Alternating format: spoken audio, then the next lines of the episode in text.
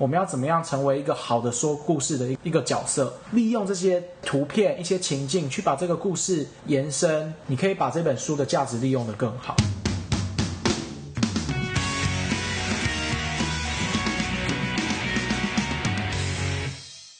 欢迎收听治疗师的便利贴，我是物理治疗师 Dami，我是职能治疗师佩莹，我是语言治疗师窝窝。我们是治疗师的便利贴，在这里由治疗师跟你聊聊关于孩子的大小事。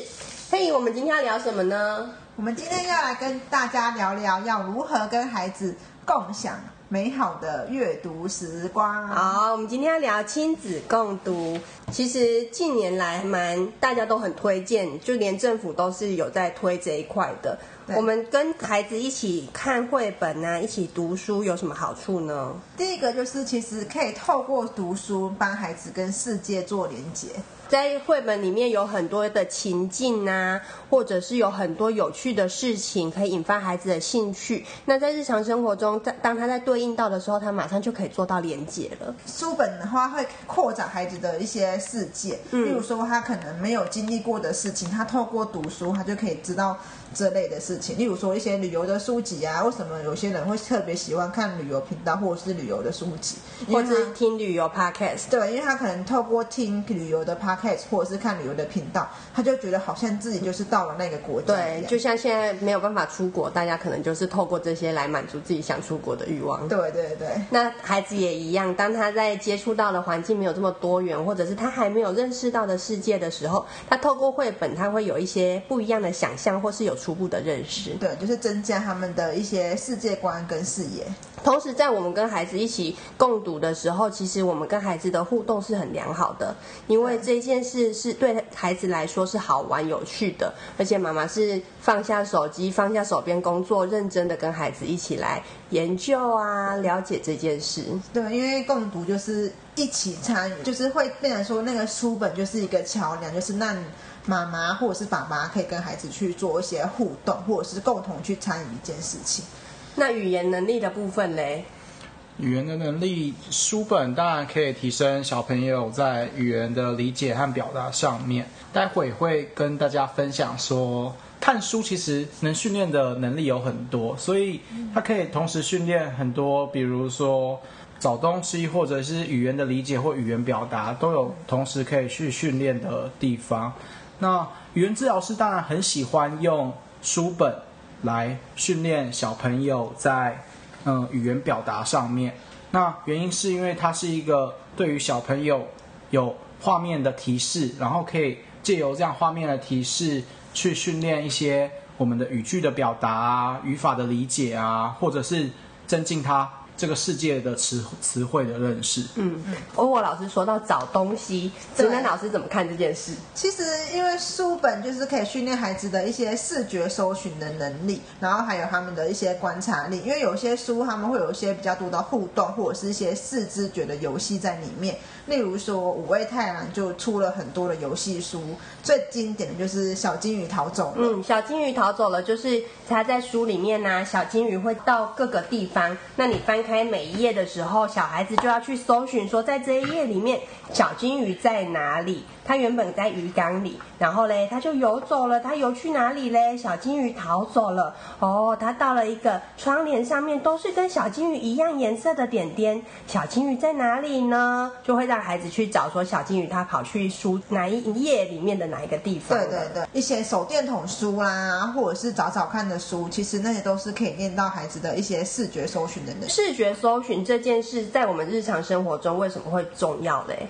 最简单就是找东西，小孩子找会常常找不到东西，就可能会跟他的视觉搜寻能力不好有关。说我请孩子去柜子帮我拿一下指甲剪，然后他在柜子里面怎么翻怎么翻，就是看不到。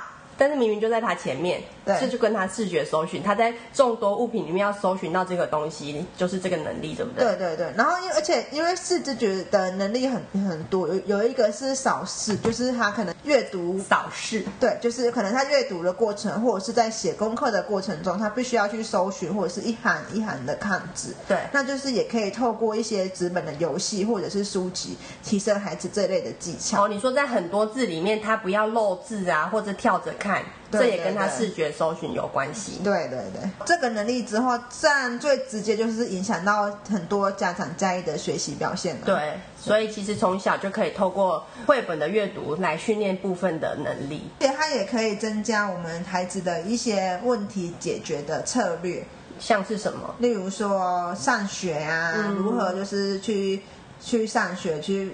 解决分离焦虑。哦，他还没有进入到学校的时候，他透过绘本，可他可以知道学校在做些什么，对，然后他也可以理解说，哦，这一整天的行程过完之后，我就可以回家了。对对，就可以看到爸爸妈妈，或者是学校是一个很有趣、很好玩的地方。对，就是未知的恐慌，他可以透过绘本来安抚自己，然后了解说学校里面大概的作息或大概的活动会是怎么样的情境。对，或者是一些看医生的书啊，看牙医的书啊。嗯都都是可以让孩子去做一些情境的演练。嗯，有的时候我们在引导孩子的情绪的时候，绘本也是很好的帮助，对不对？对。情绪妖怪，对，他就是可以帮助孩子去认识不同的情绪。对，他把情绪分门别类，用不同的颜色去代表，红色代表生气，然后蓝色代表冷静，然后你把你这些很杂乱的情绪，用一个一个颜色分在不同的罐子里面，带孩子一起去理清自己这些情绪。对，就是他就是把一个比较抽象的情绪概念，透过绘本的方式具体的呈现出来，让孩子更能理解，就就。是生气的情绪代表的是什么？把一个比较抽象的情绪的概念，就是具体化，鲜活了起来。嗯嗯。然后还有一个是职能老师很在意的手功能的部分。不过这个手功能，我会觉得会比较是针对幼幼的孩子，嗯、例如说可能一岁刚开始在探索书本的时候，嗯、会有一些就是翻翻书啦、嗯、拉拉书啦，或者是推拉转系列的，然后会有一些很多的机关。对。然后他们在操作机关的时候，他们可能就会知道怎么去拨啊，嗯、怎么去翻啊，怎么去抠啊，怎么去撕，怎么运用手指头的各种动作，对不对？我们之前很喜欢用的，就是那种。撕贴书，或者是点点书，或者是马赛克拼贴圆贴纸的那种，对，圆点贴，对对，然后这就可以练习到孩子的一些嗯手眼协调。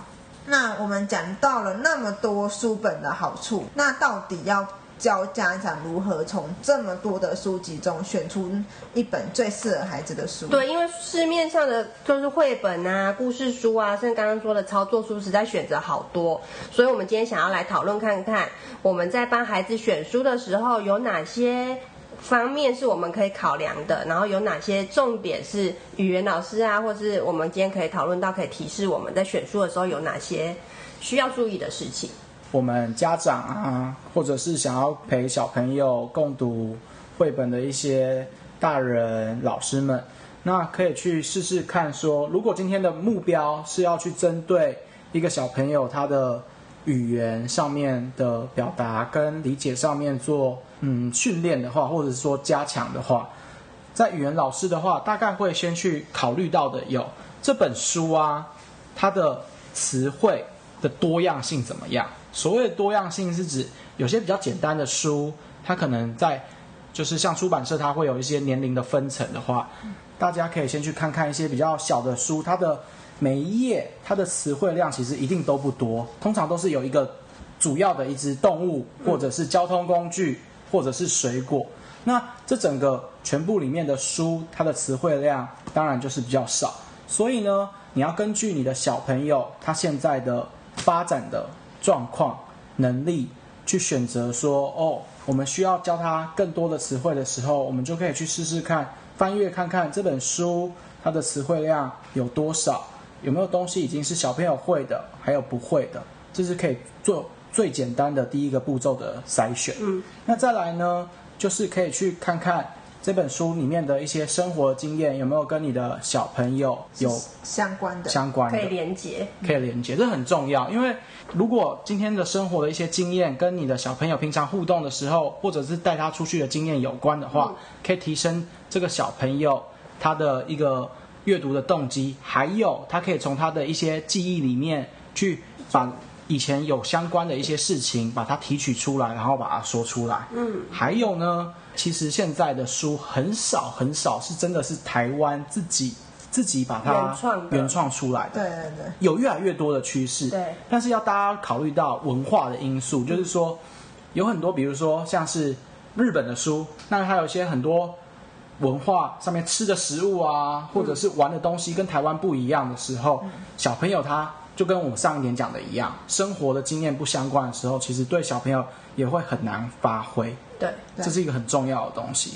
再来就是一本绘本里面插图很重要，嗯、插图可以不可以跟你讲故事的方式可不可以吻合，是一个很重要的事情。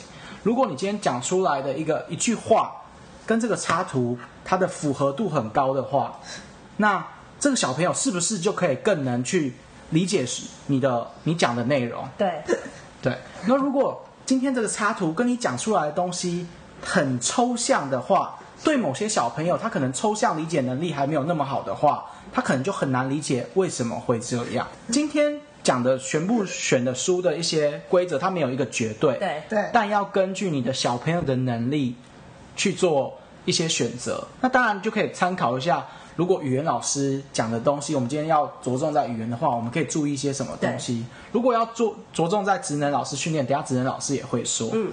比如说，家长选书的时候，跟语言老师他看到的书，他角度绝对会是不一样的。家长可能就会觉得有趣啊，或者这是我小孩感兴趣的。但是语言老师就会想到刚刚说的这个词汇啊，或者是情境是不是符合孩子的需求或者是生活习惯的。刚刚提到的就是视觉跟他的文字是不是有搭配到？我们是不是可以一起来举个例子？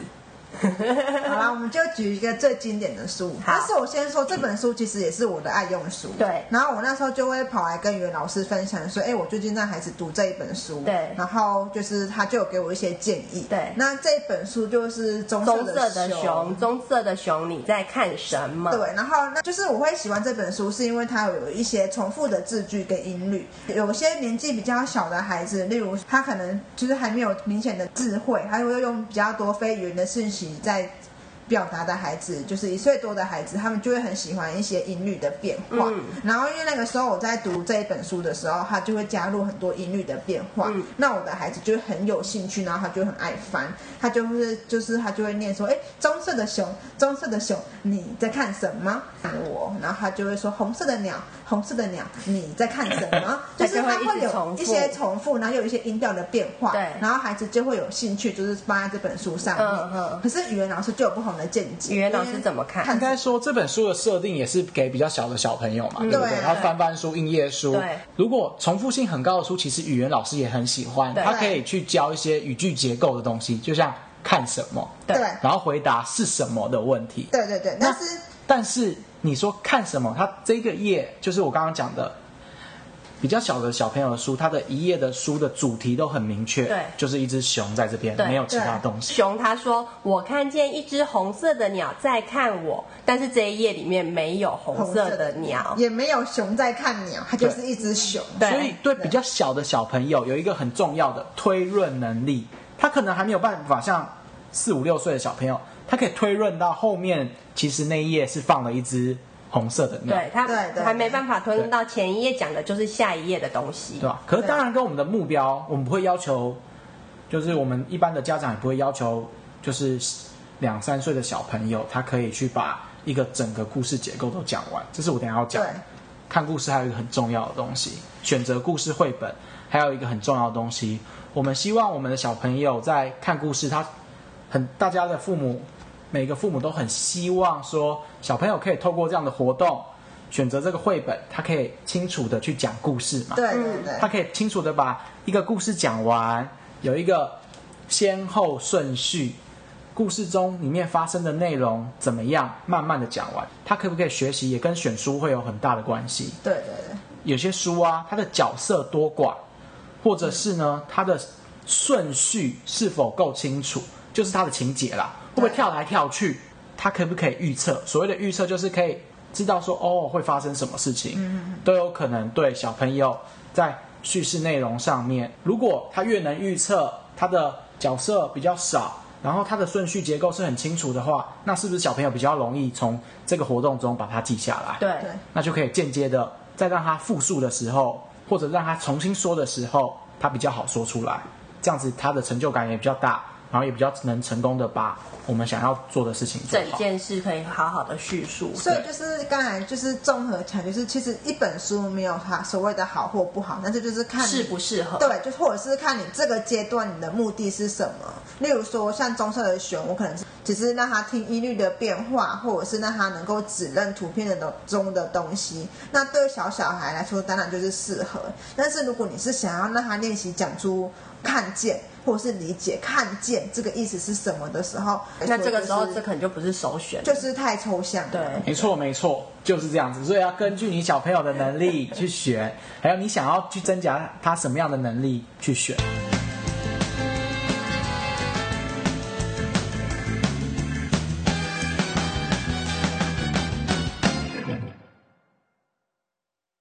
们刚刚讲到，根据孩子的沟通阶段来选书，还有引导他阅读，这其实可以对应到我们之前在节目中讲到的孩子在沟通的时候会有四个阶段，对不对？对。那我们就依照这四个阶段来讨论，在这个阶段该怎么选，好不好？对对对，那就是第一个阶段就是 discovers。那这个阶段的孩子呢，就是他们会反映一些情绪，然后对周遭的事情也会有反应，但是他们可能没有办法讲出有意义的字，或者是有意义的文字，就比较像是婴儿时期或者是一岁以前的孩子，可能就是会叭叭叭，会用哭来表达需求。一岁前的话，我想主要的话会是以部书那些能操作的为主。嗯，对，对。一岁前的话，嗯，语言的发展上面主要是有没有对你的声音有反应。嗯，然后呢，叫他的名字会不会一起看过来互动？嗯，不会再讲是语言的表达。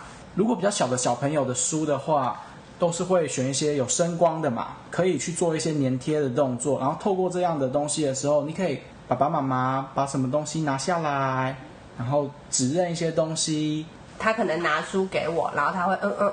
然后就是要你念，或者是他可以指着，然后叫你去命名，大概是这这样子的功能。对，那如果以职能的角度来看的话，一岁以前或者是婴儿时期的书，我会选择就是可以让他能够探索的书，或者是探索感官的书。所以就是像刚才沃沃老师说的，就是有一些布书可能会有一些比较亮的元素，例如说镜子，亮的，亮的元素，镜子吧？对，镜子或者是一些亮片。哦，因为这个时候的孩子对表情啊，五官是很喜欢去探索的。对，而且他们会很喜欢光影的变化，光影的变化，对，光影的变化。所以就是我就是会选择一些就是书，就是例如说我这样子拿，然后或者是改变角度拿，它会有一些不同的光影变化的书给他玩。那这种就是像是布书，或者是亮片书，或者是摸摸书。因为一岁以前是感觉探索期，嗯，所以我会觉得说不不只是用视觉来探索这本书，对，他也可以用触觉或者是嗅觉来探索一本书，嗯、所以有些书是类似 摸摸书，对，动物的毛啊，就毛茸茸的猫的毛，鸭子的毛，对，然后或者是有些书闻起来会有不同的味道，抠一抠会有一个香味，对，或者是呃什么狗狗的舌头就摸起来就粗粗的，对，或者是听觉，例如说有声书，或者是按下去还会哔哔哔，还有那个。露露爱声音，像这种书，因为它的情境就是哦，露露骑脚踏车有一个铃铛，当当当，所以家长在跟他一起看的时候，家长会发出那些有趣的声音。对对对，就是会以就是让孩子探索不同的感官刺激为主。你们也可以用不同的媒介，嗯、像有时候我会用就是玻璃纸，嗯，跟他玩，因为会有不同的光影的变化。对。然后我记得就是有一次我就是带孩子去。去保养车子，然后那时候我们手上没有任何的一本书，那我就随便抽一本，就是我喜欢看的杂志，然后用杂志会有很多不同的色彩丰富的图片跟照片，那我就是会一边翻，然后一边让跟跟我的孩子看，然后他就是会一直看着那个。图片的颜色的变化，然后他就会觉得很有很新奇，然后也会很认真的去看。嗯，咬咬书或者是撕不破的书，那孩子用口腔去探索那本书，对，也是一个很好的方式。对。那再来就是 communicators，他在这个时候会释放一些非语言的讯息。这个阶段的孩子就是他们会是用手去指东西，对，然后他们通常会能够去听得懂一些简单的指令，但是他们还不太会表达。对，communicator 这个时期啊，他会呃小朋友会释放很多非语言的讯息。那主要这个阶段的话，我想还是以玩书为主嘛。呃，小朋友已经开始慢慢的长大了。刚刚讲的布书或者一些书，它跟一般的我们真的书，它的样子其实还没有到非常接近。那这时候的话，作为语言老师的话，我选择的话，我会用一些硬页书，就像刚刚那个佩妮老师讲的，艾瑞卡尔有很多的书都做的像就是这种硬页的书籍，比较好翻阅，那也比较像一般的书的样子了。对，那这时候呢，为什么会选这样的东西？就是这时候小朋友还没有要真的要把东西说出来嘛，他可能只是翻阅，然后听跟说故事的人一起共享这个绘本的内容。很快乐的在玩翻书的动作，或者呢，除了硬页书，还有一些，嗯，不知道有没有很多爸爸妈妈有看过一些推，可以推，可以拉，可以转，可以转，根本就是推拉转系列。对，善人推拉转。小朋友就很喜欢去做那些把东西拉出来，转转转，试试看。对，那个时候 在玩的时候，父母也会跟着那些动作去做一些语言的一些描述。表达嘛，那小朋友那时候也可以去根据这些描述学到一些东西。嗯，所以我想音乐书跟一些操作书就很适合在这个时期。其实这个时期的话，我的重点也是会把它摆在就是让孩子喜欢书，跟让孩子跟书本做互动，进而增加他对于书本的兴趣。像之前饼饼那个时候，我就是会。给他就是买几本推拉转系列，或者是动动书，让他去玩去操作。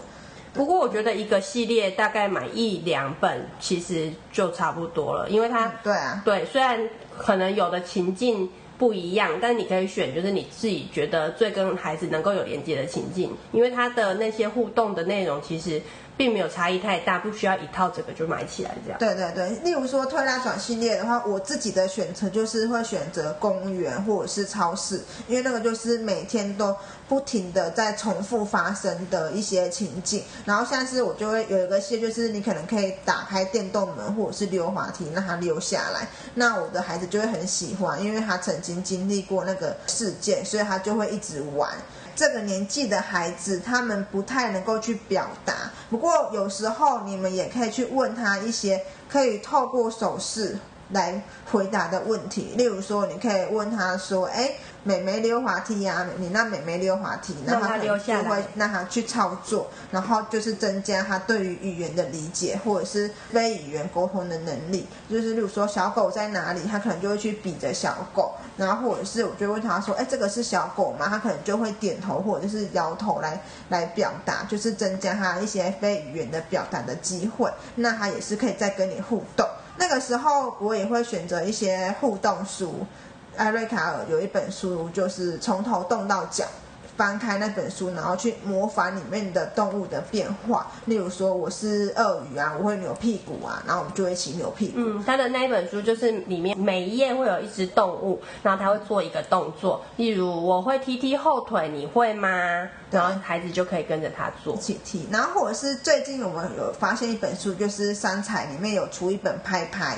就是会自由把书本合起来，去拍拍的方式去发出模拟各种的声音。书开合开合，对，例如说开合来拍拍手，然后他那个书里面就是会有两只手，然后去做拍手的动作，就会说哎拍拍手，拍拍手，啪啪啪。嗯，这跟孩子就是很好的互动。对，哎佩影之前是不是有想要自己做书啊？我发现孩子对于自己的生活情境的图片会很有兴趣，例如说小时候的自己，或者是他看到照片里面有爸爸妈妈，他就会觉得很有兴趣。可以贴一些孩子就是日常生活中会遇到的一些情境，例如说他喜欢的东西，或者是他的家人，或者是他们曾经去过的地方，就是可以做一个收集书或者是相簿，然后可以让孩子去翻阅相簿，去认识他的家人。我觉得，如果以语言老师啊，我们平常在带的时候，诀窍其实很简单，全部的东西都是小朋友一定要开心啦。所以基本上父母也不用一定要说，一定要他看哪一本，先让他选好之后，然后呢，你这个阶段，因为你只是要跟他很快乐的玩书嘛，对不对？嗯、带他带领他看书的过程中，我们可能会重点式的、重点式的去，今天我可能只是要请他帮我帮我把它翻完。或者是在每一页呢，找到某样东西，这样子的一个目标，这样就好了。或者是学一些声音也是有可能的，因为有些拉拉书的时候，他有拉出来的时候就会有一些声音。他那时候如果以语言老师的角色，我的目标是想要让他带出一些声音的时候，我可能就会在拉的过程中，因为有这个音，然后有一个声音，那个果就可以帮小朋友带出一些声音出来。嗯，而且这个阶段的孩子，因为他们才在建立对书本的认识，然后也是正就是开始有动作能力有比较好的时候，所以那个时候的孩子可能会在你跟他翻书的时候，因为没有兴趣，或者是注意力比较短暂，他可能就会跑掉，然后或者是他可能就会把你的书抢过来，用他自己的速度去翻，那其实也就没有关系，跟随孩子的引导，就让他去带领你去互动。就是如果说你可能读到一半他就跑掉了，那我们就可以把书本合起来，或者是请他把书本放回去，然后我们就是可以去从事不同的事情，嗯，不一定要把书读完，嗯，对。下一个阶段，我们的 first word users，当然这个阶段的孩子，他可以使用单字或者是图片，然后他可以听简单啊、简短的故事，也能指着书本的图片命名。这个阶段的孩子适合什么样的书呢？这个阶段小朋友的书其实就很注重跟生活经验要非常的相关，嗯，因为他开始用学习词汇了嘛，对不对？对。那我们当然希望他学习到的词汇，从书中学习到的词汇可以应用到生活中，所以生活的经验就会很有关系。如果以我的经验，我看很多的语言老师在这一这个阶段的话，都会，你们有听过小老鼠波波吗？有，有听过吗？我没有，你没有听过。它也是一个一套书，然后呢，会有很多跟小朋友经验有关系的，比如说，只是简短的一个早上起床要做些什么事情，晚呃夏天去游泳要带些什么东西，或者是晚上睡觉前会做些什么事情，或者是跟妈妈一起煮饭之类的。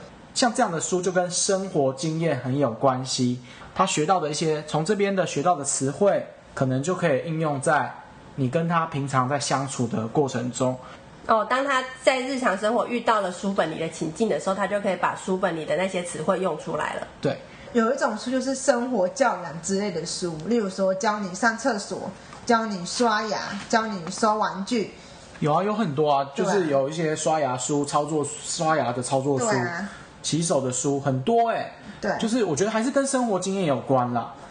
因为他开始用单字了嘛，开始能听简短故事，嗯、那去命名的话，那生活经验的东西，他正好，他因为他也听过，小朋友听过，对，他可能就会说出来，在这个画面中，还有这个情境，他就说出来。对，因为我记得有一本书，就是我自己目前也是有在念，就是叫我喜欢，然后它里面就会讲说，哎，我喜欢小狗，我喜欢。冰淇淋，然后我喜欢唱生日蛋，生日快乐，我喜欢庆生。然后里面我就是我的孩子，只要看到生日快乐，看到那个蛋糕，他就开始一首完整的生日快乐歌。只要看到蛋糕，对不对？对，对，对，所以就是一个情境的提示啊。对啊，他就知道，就是他就可以看，就有那个图片，看到蛋糕，他就可以连接到哎生日快乐，或者是连接到庆生，就可以跟马上跟他的一些生活经验去做连接，然后去做一些回应跟反应。生活情境吗？对对对，生活情境就是小鸡系列啊，小企鹅系列，我觉得都跟情境很就是很符合。例如说，我们那时候。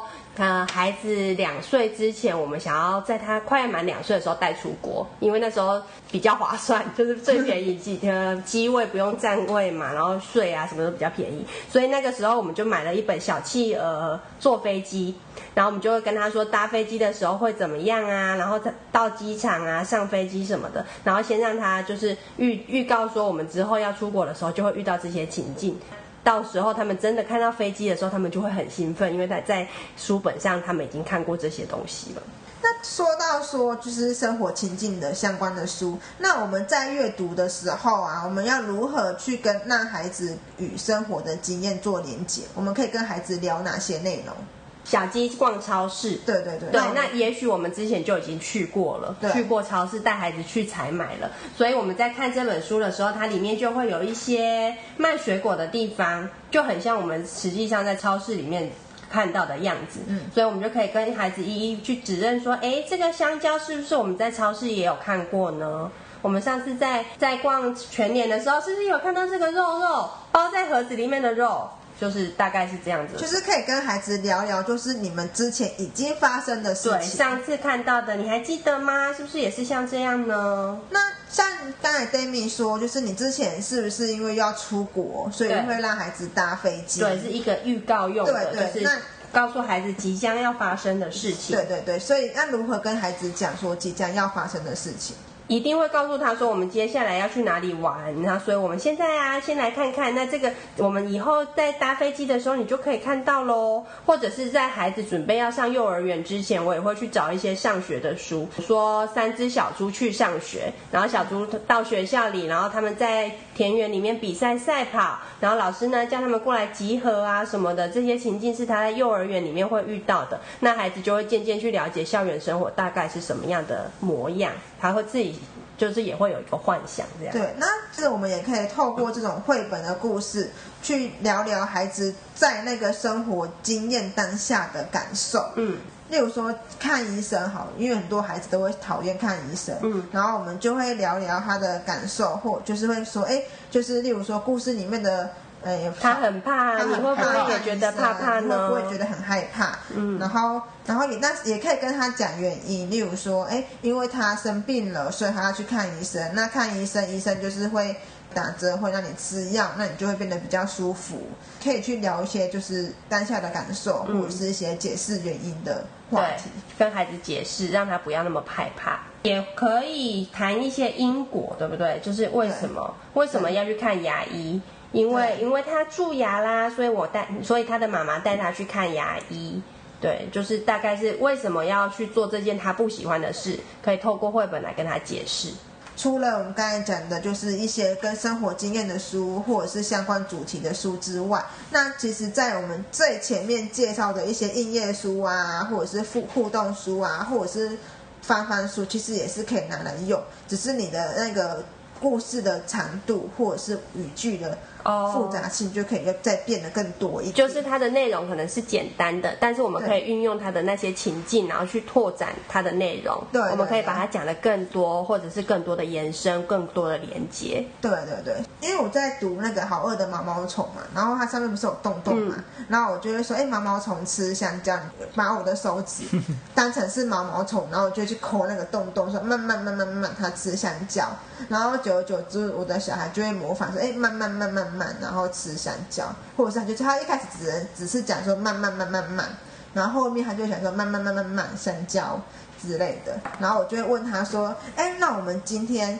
是不是也有吃香蕉？或者是毛毛虫今天吃了香蕉，那你今天吃了什么？就是去把他的故事跟他的生活经验去做连接。嗯，你是很好的说书人啊，啊，我们老师也是从零开始学习，一开始讲故事的时候可能。你没有太多的想法的时候，都是根据书本的一些文字去做，嗯、对，去做一些发挥。可是其实真正就是每一个父母都可以再去学习，说我们要怎么样成为一个好的说故事的一个一个角色。嗯、那不一定要按照里面的文字去说，那你自己去利用这些一些图片、一些情境，去把这个故事去做一些延伸，或者是一些创意。你可以把这本书的价值利用的更好，因为有些人看到一本书会不知道该怎么讲，可能就是会逐字念。例如说，他可能就会念说：星期一，毛毛虫吃香蕉，太阳出来了，好大的太阳。那孩子，因为他们接收讯息的能力有限，然后他们的专注力也有限，所以他们可能在等你念完那一段话，他可能就翻到下一页。他已经看到他其他想看的东西。对，所以那个时候其实。不一定要逐字念，你可以自己去编故事，会变成说孩子知道什么就念什么，跟着孩子的步调啦。对，对，例如说孩子知道毛毛虫，就说对，你看到了一只好小只的毛毛虫，嗯、然后他肚子饿，他要去吃东西。那我们再进一阶哦，如果孩子已经是一个 combiner 了，他可以把两到三个字词组合为句子，这个时候他就可以看一些故事性更高的书了，而且可以跟爸爸妈妈一起讨论故事中的角色，还有一些事。嗯，我们去想一些很一些很经典的一些我们小时候听过的，比如说三只小猪这些故事很经典的哦。它为什么到现在还是都很好讲？很多幼教或者是一些老师都还有在利用的原因是，一个好的故事呢，它一定有一个开头嘛，角色的开头，然后会发生的一件事情。那这个事情一定有一个解决的方式。那解决的方式，当解决完之后，就会有一个结果，就过着幸福快乐的日子。对，当这些元素串联在一起，三只小猪为例，它的开头是有三只小猪。对，妈妈请他们出去做一些事情。房子。好，开始有一个转折喽，就是大野狼来了，来了把每一个小朋友的大哥哥、二弟的房子用坏了。那要有一个解决方式，他们的解决方式就是冲到小猪的家，小，小弟的家。然后呢，小弟他的家，大野狼没办法进去。对。然后大野狼跳进去。可是大野狼发现了烟囱。对。那怎么办呢？然后跳了进去。对。就是结果，他屁股烫伤。对对对。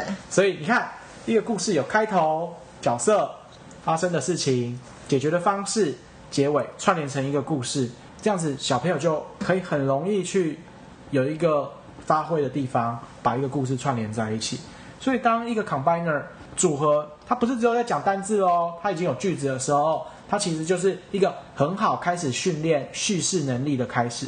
所谓叙事能力，把它想得很简单，就是把一个故事连续性、连串性的讲好。所以呢，选书的话，你就可以根据我刚刚讲的，你可以去帮忙翻阅一下这个故事是不是有一个很清楚的一些主角啊。它是不是中间有一个很清楚发生了什么事？那要怎么做解决？它的结果是不是很明确？因为有些书其实是没有留给你无限想象。小朋友一开始在学这些的内容的时候，他可能没有办法就是直接这样子创造出来，所以就需要一个很明确的一个结尾去做辅助。嗯，这大概是这个年纪我觉得一开始可以去做的一个选择的方向。而且这个年纪的书本是不是也可以选择一些有一些可以预测的图案？预测的图案是绝对是比较好的啊，因为它可以去知道说它接下来会发生什么，接下来会发生什么，它这样接下来接下来会发生什么，它就很好的从第一个，如果你示范之后，它就可以接二连三的应用你之前讲的，再继续讲下去。那可不可以举个例子？爱吃水果的牛。好，我们爱吃水果的牛。爱吃水果牛是指一只一只牛，它很喜欢吃一些水果，因为它喜欢吃水果，所以它没有生病。途中它吃了很多水果，它可能都吃了一些水果，吃了些什么水果，然后呢，后面还有一些水果加上什么东西，变成什么牛奶，一个重复性、连续性可以预测的，就是小朋友他可以去预测说，哦，牛牛又要吃什么了。牛牛又要吃什么了？这只牛，它在书里面，它吃了香蕉，然后它又吃了木瓜，然后它又吃了很多种不一样的水果。那在这本书的最后面呢，他就说，呃，吃了苹果的牛呢，它就产出了苹果牛奶；吃了葡萄的牛，它就产出了葡萄牛奶。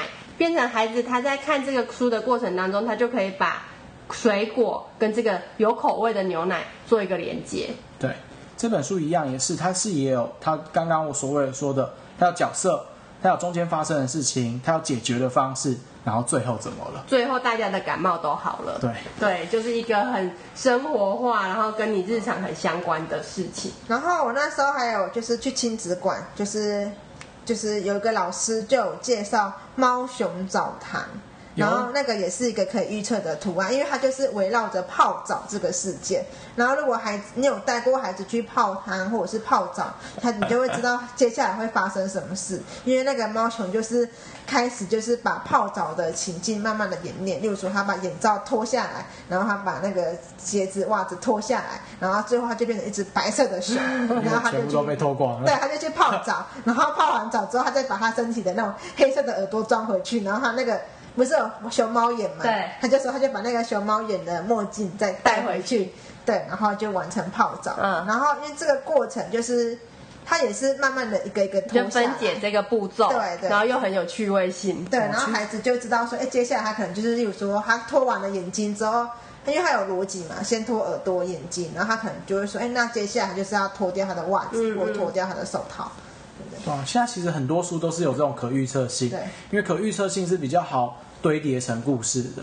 它慢慢的从重复性的东西、重复的动作，但是换一样品相，然后变成一整个故事的结构。对，而且它通常这种有重复性，就是有预测的故事，它是不是就会有一些重复性的字句，或者是重复性的情节？